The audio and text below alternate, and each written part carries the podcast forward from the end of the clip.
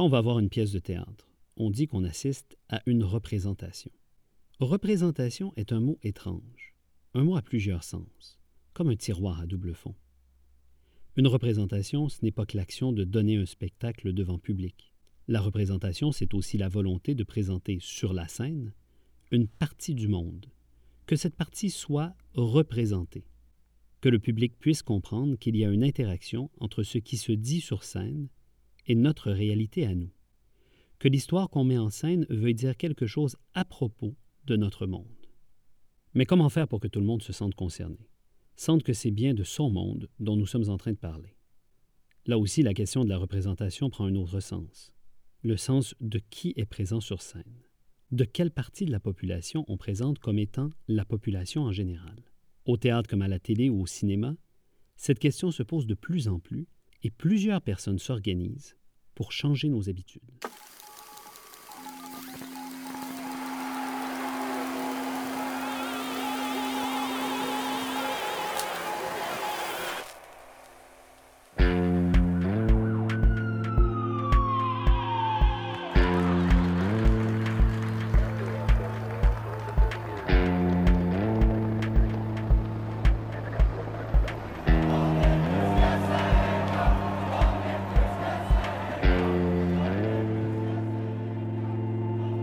Salut, je m'appelle Simon Tremblay-Pepin. Vous écoutez Manuel pour changer le monde, un balado produit et réalisé par l'équipe de l'École d'innovation sociale Élisabeth Bruyère de l'Université Saint-Paul à Ottawa avec l'aide de Magneto. On dit qu'il n'y a pas de manuel pour changer le monde. On s'est néanmoins demandé de quoi il aurait l'air, ce manuel, si on en écrivait un. Et si on y donnait la parole à ceux et celles qui tentent de le changer tous les jours?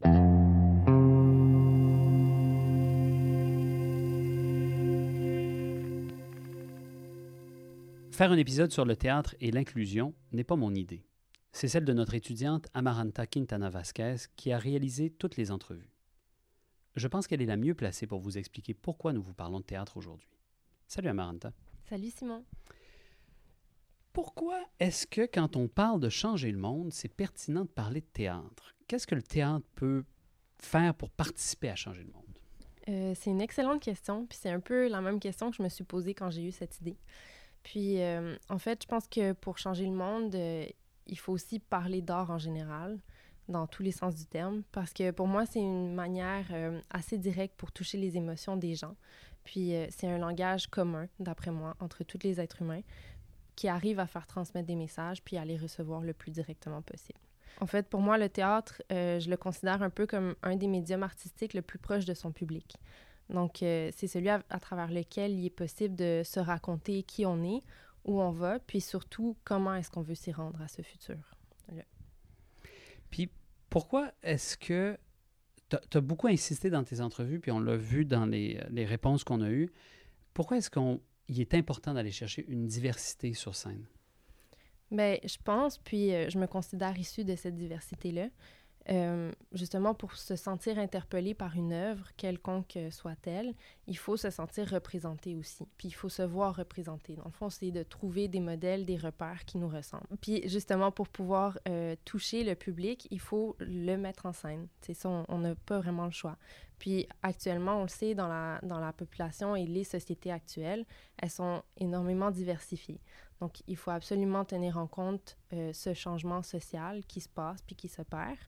Et euh, c'est important justement de voir à l'écran et sur les salles de spectacle la diversité, qu'elle soit culturelle, corporelle ou une identité de genre. Puis qui c'est que tu as été rencontré pour nous parler de ça? Euh, quatre personnes super intéressantes qui m'ont beaucoup inspirée, euh, que j'ai été super surprise de leur générosité de temps et tout ça. Sylvain Lavoie, qui est un étudiant au doctorat, chercheur et professeur à l'Université Concordia. Julie Paquette, qui est une enseignante ici à l'Université Saint-Paul, en... Euh, en éthique publique, je pense. Exactement, en études publiques. Euh, Danielle Le farmer qui est directrice artistique et co-directrice générale du Théâtre Catapulte à Ottawa, ainsi que Lionel Lehoulier, faiseux de théâtre, et ce sont ses mots, et directeur artistique du Théâtre Tremplin à Ottawa également. Merci, Amanda. Merci, Simon.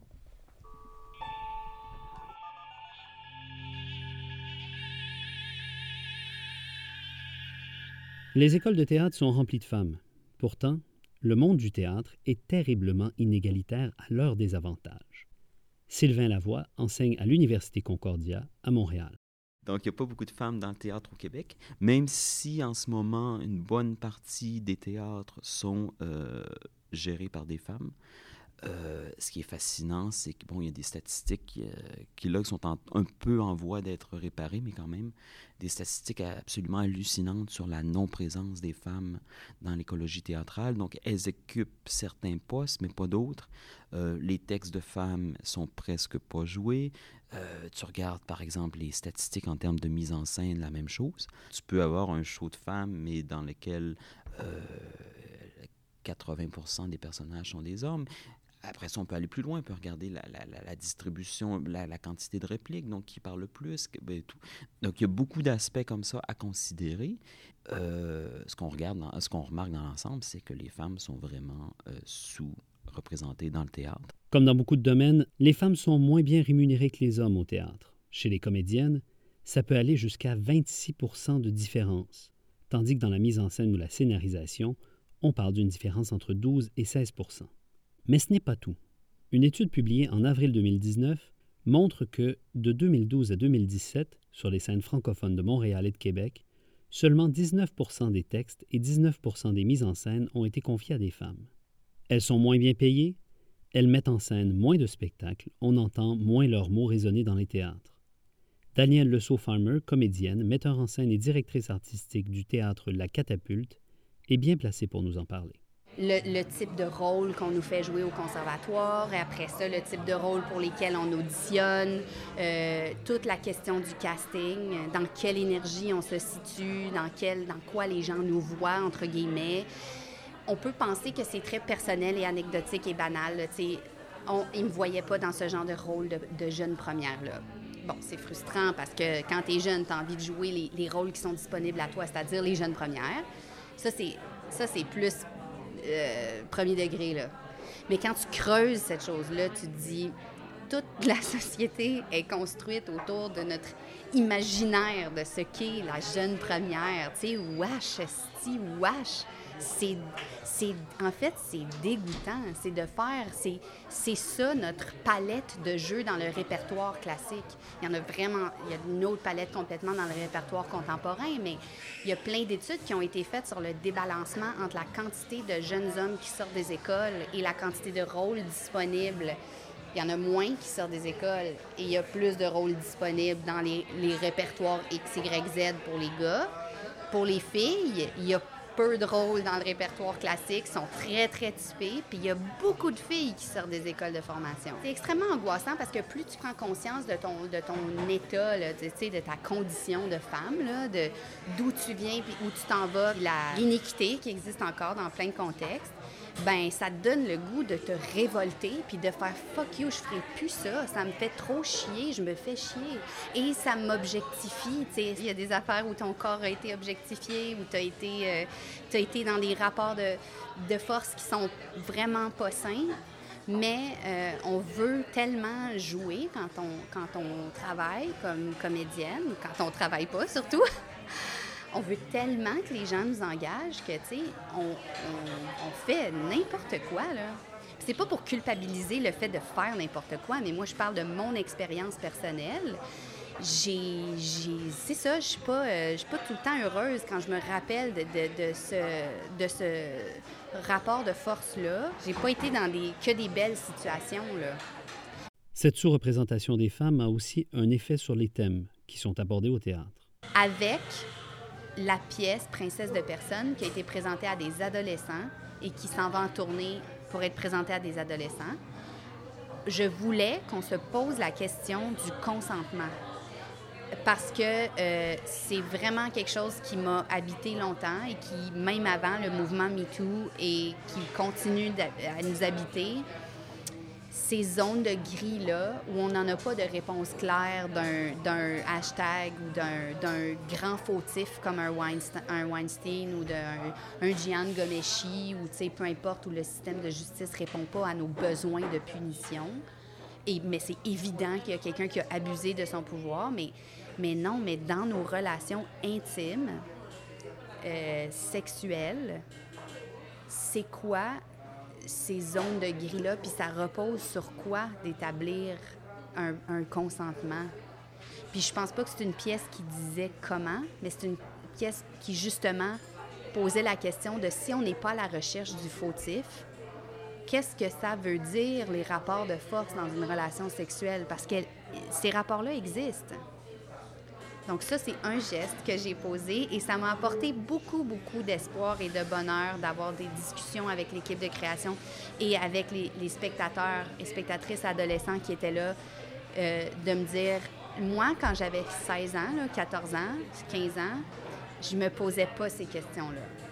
Et, mes premiers rapports sexuels, même jusqu'à mes plus récents, sont tous teintés de ce non-dit de la communication sexuelle. Et c'est forcément aussi influencé dans des rapports hétéronormatifs par ton, ton, ton conditionnement ou ta construction sociale de femme. Ça, c'est mon point de vue purement personnel. Ça, ça, ça, touche à ça, c'est sûr. Ta, ta posture, c'est ta construction sociale. Dans ta relation sexuelle, c'est sûr, dans les rapports de force. La question du genre peut se poser autrement que du point de vue des femmes. Là encore, les visages qui sont oubliés sont nombreux. Daniel Le Farmer. C'est toute la question du genre, là, puis de cette société hétéronormative qu'on on, projette ça sur tout. Même moi, malgré moi, je le fais. Fait que je me dis, dans tout le spectre du questionnement du genre, on a, au théâtre, on a beaucoup, beaucoup, beaucoup de travail à faire là-dessus. Dans nos écritures, dans nos, dans nos, euh, puis il y, en a qui ont déjà cette pratique-là qui est développée puis qui, mettent de l'avant, mais quand tu penses au, courant général, là, euh, c'est pas gagné d'avance. là. Tu es une personne queer euh, qui, veut jouer ou qui veut. Euh, c'est pas facile. Lionel Lehouillier est marionnettiste, acteur, auteur et metteur en scène. Son œuvre la plus récente vise à mettre sur scène des questions directement liées au genre et à sa propre vie. En ce moment, je travaille sur un spectacle qui s'appelle L'étu matinal, qui est euh, un texte que j'ai écrit avec euh, un très bon ami à moi. Et euh, dans le fond, ce qu'on fait, c'est qu'on écrit un texte sur l'identité de genre. et on se base beaucoup sur nos propres vies. C'est plutôt du théâtre biographique. Euh, où est-ce que moi-même, je vais parler de ma propre expérience en tant que personne trans. Et euh, on va justement parler aussi de comment l'identité de genre et la langue française sont deux choses qui sont à des qui sont tellement tellement en opposition. La langue française étant extrêmement genrée, c'est très difficile pour des personnes dans des communautés francophones, particulièrement des, des communautés francophones majoritaires, de trouver à même sa culture, à même son propre groupe social, euh, les mots puis les termes pour se, définir soi-même. Donc, ça, je pense que c'est très important parce que c'est une forme d'art qui amène sur scène et devant un public euh, un propos qui se veut de changement social où est-ce qu'on dit aux gens, un, on normalise, l'idée d'une personne transgenre. Euh, il y a beaucoup, beaucoup de personnes qui... Bon, on a fait deux lectures publiques, puis il y a des personnes qui sont venues me voir après puis qui ont dit « J'avais jamais même vu une personne trans dans toute ma vie. » Donc ça, ça selon moi, c'est déjà, ça, parle beaucoup, ça nous en dit beaucoup sur qu'est-ce que le spectacle amène comme impact. Et euh, il y a beaucoup d'autres personnes qui, justement, eux, voient le spectacle et, bon, c'est un duo, puis mon, mon coéquipier de scène, lui, joue un peu un espèce de personnage, comment que je pourrais dire ça? C'est un peu un personnage, pas, pas, niaiseux, mais un brin. Et euh, dans le fond, lui, il pose toutes les questions qu'on pourrait, gros guillemets, dire niaiseuses dans le spectacle. Ce qui fait en sorte que nous, un peu notre but, c'était que le spectateur, en voyant le spectacle, le spectateur euh, cisgenre, donc le spectateur majoritaire, euh, quand il voit le spectacle, il s'identifie au personnage de Dylan et euh, qui puisse par lui faire en sorte que toutes les questions dites déplacées, dites niaiseuses, dites pas euh, politically correct, sont posées par lui. Et donc, d'une certaine manière, ils vont chercher leur, leur réponse par le spectacle. Puis ça, j'ai beaucoup de gens qui sont venus me voir en me disant, c'est tellement satisfaisant de se dire, yes, j'ai pas eu besoin de faire de faire moi, d'aller poser ces questions-là ou de passer par le moment awkward. Et j'ai beaucoup appris. Et euh, le, le, spectacle m'a vraiment aidé à comprendre un peu mieux une situation que dans la vie de tous les jours, j'aurais pas été assez à l'aise d'avoir la discussion. sais. Fait qu'on vient normaliser beaucoup le, l'identité de genre.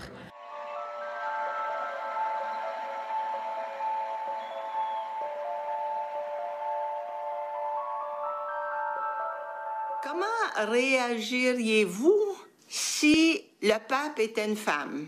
Si les cardinaux étaient tous des femmes? Si les évêques et les prêtres étaient tous des femmes? Si le chef de l'armée était une femme? Les joueurs de football devenaient des femmes? Comment réagiriez-vous? Ben, ça n'a pas de bon sens. Voyons donc. Est-ce que vous réalisez que toutes les personnes qu'on vous a nommées, c'est dans un monde d'hommes?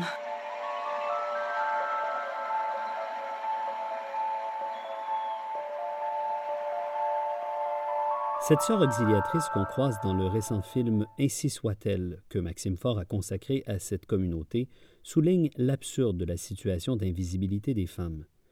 Mais le genre n'est pas la seule frontière tracée entre le visible et l'invisible au théâtre. Sylvain Lavoie. Bon, je m'explique mal comment en 2019, par exemple, il y a plusieurs théâtres qui n'arrivent toujours pas à mettre en, à leur programme plus, par exemple, de pièces de femmes. Comment on n'arrive pas en 2019 à ne pas mettre davantage de distribution composée de personnes racisées? Je veux dire, personnellement, ça dépasse mon entendement, mais en même temps, quand on regarde, par exemple, ce qui s'est fait récemment au Théâtre Jean Duceppe, avec une distribution, je crois que c'est leur dernier spectacle, presque à 100% euh, composé de personnes noires, ça a complètement, le, le, show a levé, euh, ils ont eu euh, un public composé en grande partie de personnes des communautés noires de Montréal, ce qui n'est pas toujours le cas. Et ça a permis justement de, de rajeunir de beaucoup leur public, de aussi changer la composition de ce public-là. C'est une forme d'innovation, mais en même temps, j'ai le problème avec le mot innovation, parce que si on dit ça, ça veut dire qu'on doit admettre qu'en en 2019, on est encore très très loin.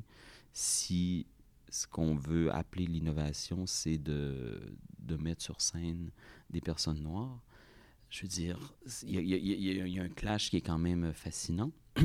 Mais donc, tout ça pour dire que si le théâtre veut innover, c'est peut-être justement euh, une façon d'y arriver. C'est de, simplement de varier, je crois. Varier ses programmations, varier aussi euh, la composition de ses distributions, varier aussi euh, les origines, le genre des personnes qui écrivent des pièces. Donc ça, c'est quand même quelque chose. La question de la variété des comédiens et comédiennes peut sembler anodine. On se dit il ne s'agit finalement que de mettre un visage plutôt qu'un autre et le tour est joué. On en vient donc à se demander s'il s'agit vraiment d'un changement essentiel. L'expérience que raconte Daniel Le Farmer donne une toute autre perspective. C'est quand on a monté Princesse de Personne l'an dernier euh, à, la catapulte, un show pour ados, il y avait deux comédiennes d'origine euh, euh, haïtienne dans la distribution. Puis, il y, a, quelques jeunes filles après les, spectacles, des adolescentes qui sont, qui sont venues voir les comédiens après, puis qui nous ont dit, euh, ou ils ont dit à l'équipe de création, c'est c'est la première fois que je vois une, fille comme moi, noire, sur scène. Là, on s'entend, ils n'ont pas tout vu, ils sont jeunes, ils ont 14 ans, tu sais, mais je, mais je suis comme tabarouette. Moi, j'ai quand même grandi en, en ne voyant que moi sur scène et à l'écran. Fait que j'ai eu le privilège de pouvoir me projeter dans cette affaire-là. Pouvoir se projeter, avoir l'impression que le monde dont il est question sur scène est son monde, ce n'est pas donné à tous et toutes, ce n'est pas évident à prime abord. Pour élargir le nombre de personnes qui se sentent partie prenante de ce que représente le théâtre, on peut se demander s'il ne serait pas important que les arts de la scène passent par un processus de décolonisation. Daniel Le Farmer et Lionel Lehouillet, Effectivement, il y a tout un mouvement puis toute une réflexion en ce moment sur le fait de décoloniser les arts. Qu'est-ce que ça veut dire décoloniser les arts? On doit tous, comme artistes et comme amateurs d'art, on doit tous se poser la question de qui a établi les normes. Qui sont ces gens qui ont décidé que ça, c'est bien et ça, c'est pas bon? Mais il y a toute une, toute une série de, de, valeurs qui ont dicté ces normes-là, qui sont devenues notre point zéro, mais, mais qui sont profondément biaisées.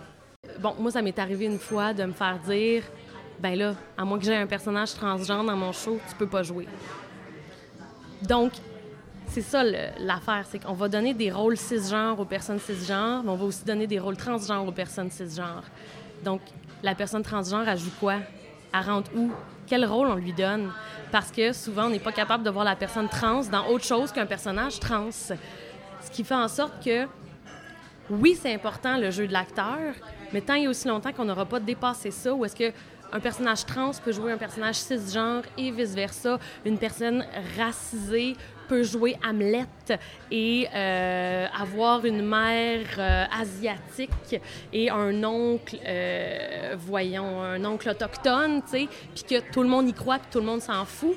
Ben tant il y a aussi longtemps qu'on ne sera pas arrivé à ça, je pense que c'est important, oui, de devoir un petit peu forcer la note, parce que sinon, on va toujours se ramasser avec les mêmes personnes sur scène parce que c'est comme ça que ça se fait depuis tellement longtemps que c'est devenu un automatisme. c'est dur de briser des automatismes. Puis souvent, il faut forcer la personne à briser l'automatisme pour que justement les choses changent.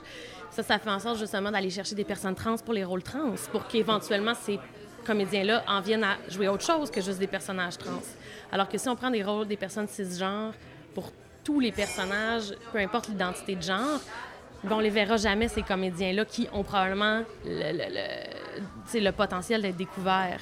Et c'est la même chose aussi pour dans l'histoire du cinéma, on l'a beaucoup vu, le whitewashing, où est-ce qu'on prend des comédiens blancs pour jouer des personnes racisées. Mais est-ce qu'on prend des personnes racisées pour jouer des personnages blancs? Moi, j'ai encore jamais vu ça.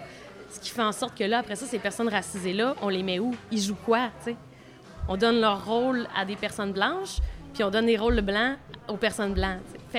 Il y a beaucoup de ça aussi où est-ce que c'est, selon moi, oui, il faut, pour l'instant, peut-être pas pour toujours, mais pour l'instant, il faut le faire, sinon, ça va toujours, ça va toujours rester pareil. Les normes sociales structurent notre perception à plusieurs niveaux. Ce qui paraît d'abord être un handicap cache parfois une riche culture dont on ignore à la fois les contours et le fait qu'elle vit à nos côtés au quotidien pour euh, le spectacle Les Enfants Valises, j'ai un personnage entendant puis j'ai un personnage sourd. Ce qui fait en sorte que euh, le spectacle, quand, les gens viennent le voir, les personnes entendantes sont tout à coup un peu comme sensibilisées à la réalité des personnes sourdes euh, et aussi à leur présence, à, le, fait que c'est une culture, que c'est une communauté. Et c'est un spectacle bilingue qui fait en sorte que dans la, à même la salle, les spectateurs, à même la pièce, il y a des personnes sourdes et des personnes entendantes qui, ben, pour les personnes entendantes, souvent partager même une pièce, une, salle, le spectacle avec des personnes sourdes ou malentendantes, ça se peut pas, ça leur est jamais arrivé. Fait que là, tout à coup, ils sont physiquement présents avec d'autres personnes de cette culture-là, puis ça les, ça les sensibilise un peu à la présence de cette autre communauté. Et euh, dans le fond, le spectacle est aussi fait de manière à ce que euh, les deux enfants se parlent, mais celle qui signe répond à ce que l'enfant entendant dit et l'enfant entendant répond à ce que l'enfant sourd dit, signe dans le fond. Ce qui fait qu'on a toujours juste une moitié du dialogue. Donc, pour un spectateur entendant, le seul, la, partie du spectacle à laquelle lui a accès, c'est ce que l'enfant entendant dit. Mais ça, c'est seulement une partie du, dialogue. C'est comme si j'étais au téléphone, puis quelqu'un m'entendait, puis essayait de deviner à peu près c'était quoi ma conversation, juste avec ma partie de la conversation. Et la même chose pour le public sourd. Donc, à même le spectacle, c'est aussi une façon de mettre les deux, les deux groupes de spectateurs exactement sur le même pied d'égalité. Ils ont exactement accès aux à la même quantité du spectacle l'un et l'autre. Et c'est aussi une façon un peu de, de, de, sensibiliser le, la réalité sourde aux personnes entendantes.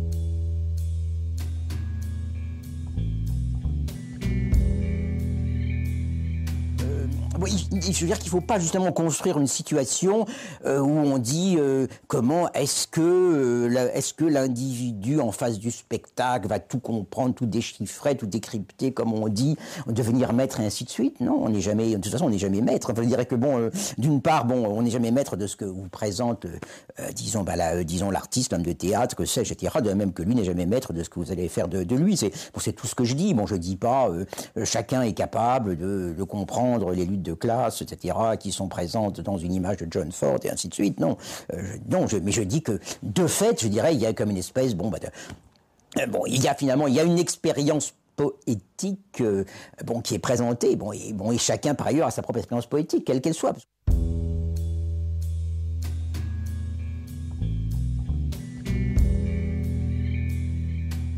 Dans cette entrevue donnée en 2011, Jacques Rancière résume en quelques secondes tout le problème que pose le théâtre en matière d'interprétation. Ma collègue Julie Paquette s'intéresse aux liens entre art et politique depuis longtemps. Elle nous invite à un détour dans notre réflexion, un détour vers nous-mêmes, un peu à l'image de ce que vient de dire Rancière. Le politique ne se trouve pas nécessairement que dans ce qui se passe sur scène, mais aussi, et peut-être surtout, dans ce qui se passe dans notre rapport avec la scène. Euh, on observe, là, ça peut se se, positionner sur un spectre assez large. Euh, d'un côté, on va reprocher soit à l'art de, se dire ben, ce n'est pas politique, ce n'est que de l'art. Euh, d'un autre côté, euh, on va avoir des gens qui disent qu'ils font de l'art politique, mais on va leur reprocher de ne pas le faire de la bonne manière. C'est-à-dire, on va dire oui, vous dites que ceci est politique, mais il y a des problèmes au niveau de la représentativité, etc. etc. il y a de l'art qui va être politique, mais on va lui reprocher. Puis ça, moi, c'est là où je trouve que ça commence à être vraiment intéressant.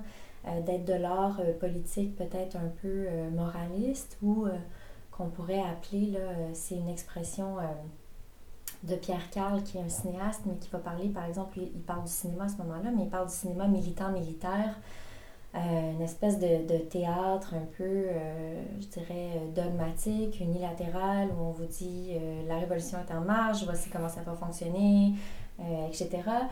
Euh, il y a une autre forme de théâtre politique et c'est là où je trouve euh, ça plus intéressant.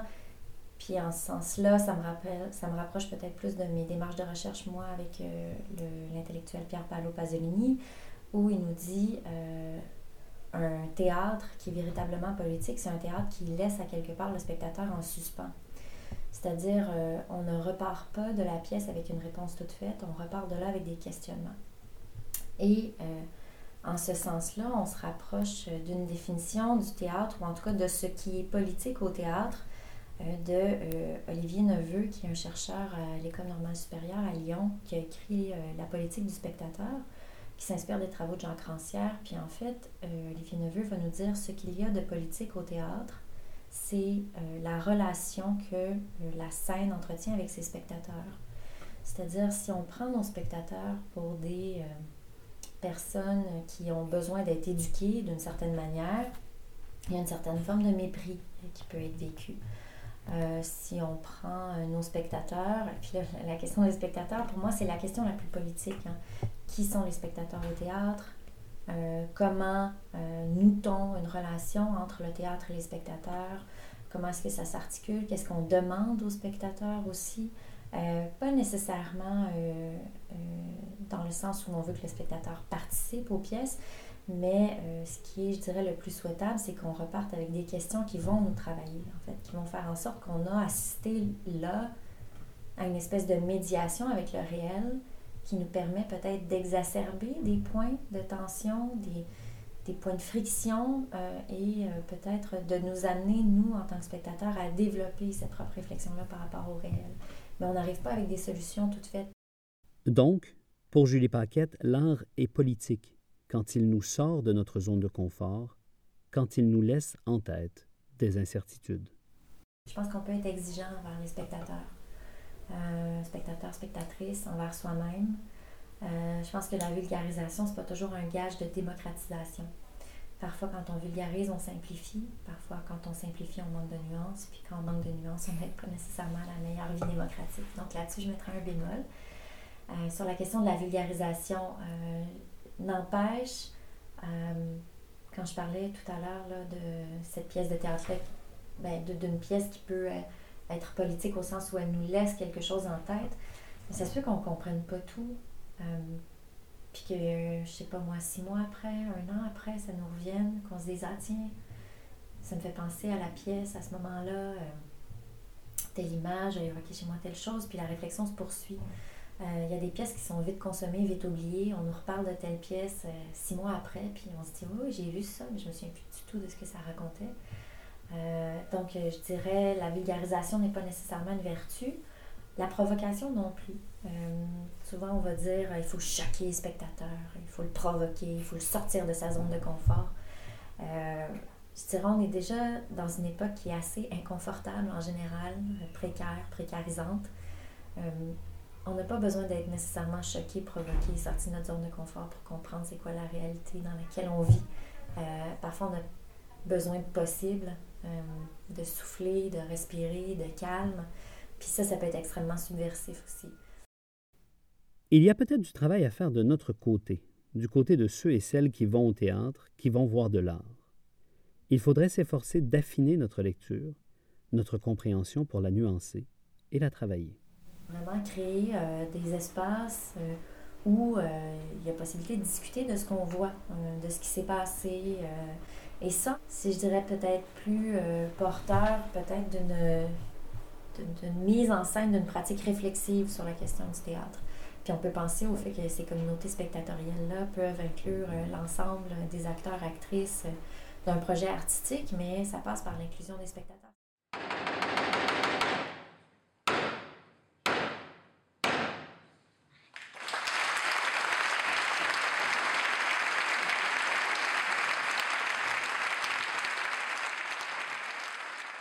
Comment, après ce détour, revient-on à la question que nous posions sur la représentation? Peut-être en soulignant le caractère complexe de cette question. Représenter, l'art ne fait que ça, mais jamais aussi simplement qu'on le croit. Il serait vain et franchement inutile que l'art représente le monde tel qu'il est. Ce n'est pas son objet. Il est un miroir déformant qui change sans cesse sa façon de déformer le monde. C'est par notre compréhension, notre interprétation de cette diffraction de cette distance entre la représentation et la réalité que l'art devient politique, nous dit Julie Paquette. Ce n'est pas sans rappeler une autre histoire de miroir et d'art. Celle qu'on trouve en ouverture du livre Les mots et les choses, où Michel Foucault nous parle de l'œuvre Las Meninas de Velázquez. Si vous ne l'avez jamais vue, cette œuvre, allez en chercher une reproduction sur Internet. Vous y verrez le jeu très fin de regards croisés entre le peintre, la princesse le visiteur et les souverains reflétés dans un miroir au fond du tableau, qui nous fait sans cesse nous demander qui regarde quoi. Michel Foucault offre une réponse à partir du reflet du miroir. Il écrit Ce reflet montre naïvement, et dans l'ombre, ce que tout le monde regarde au premier plan. Il restitue comme par enchantement ce qui manque à chaque regard. À celui du peintre, le modèle que recopie là-bas sur le tableau sont double représentés à celui du roi, son portrait qui s'achève sur ce versant de la toile qu'il ne peut percevoir d'où il est, à celui du spectateur, le centre réel de la scène, dont il a pris la place comme par effraction. Mais peut-être cette générosité du miroir est-elle feinte, peut-être cache-t-il autant et plus qu'il ne manifeste. La place où trône le roi, avec son épouse, est aussi bien celle de l'artiste et celle du spectateur. Au fond du miroir pourrait apparaître, devrait apparaître, le visage anonyme du passant et celui de Velázquez, car la fonction de ce reflet est d'attirer à l'intérieur du tableau ce qui lui est intimement étranger, le regard qui l'a organisé et celui pour lequel il se déploie.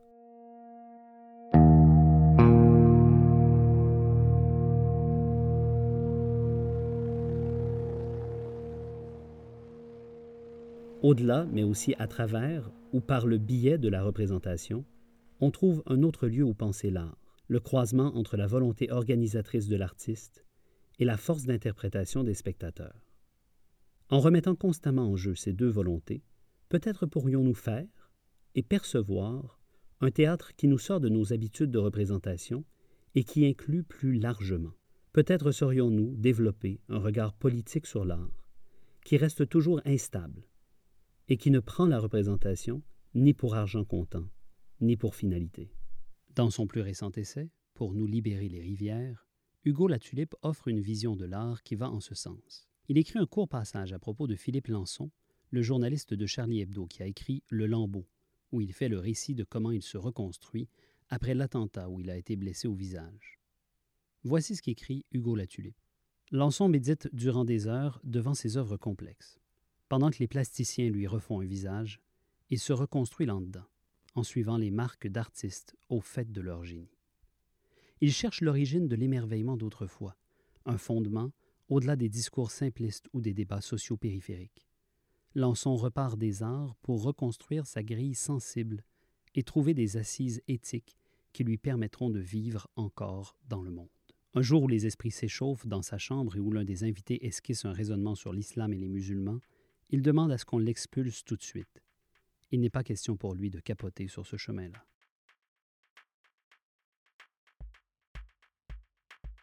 Merci à Amaranta Quintana Vasquez et aux invités qu'elle a interviewés. Merci aussi à toute l'équipe de Magneto pour avoir rendu cet épisode possible.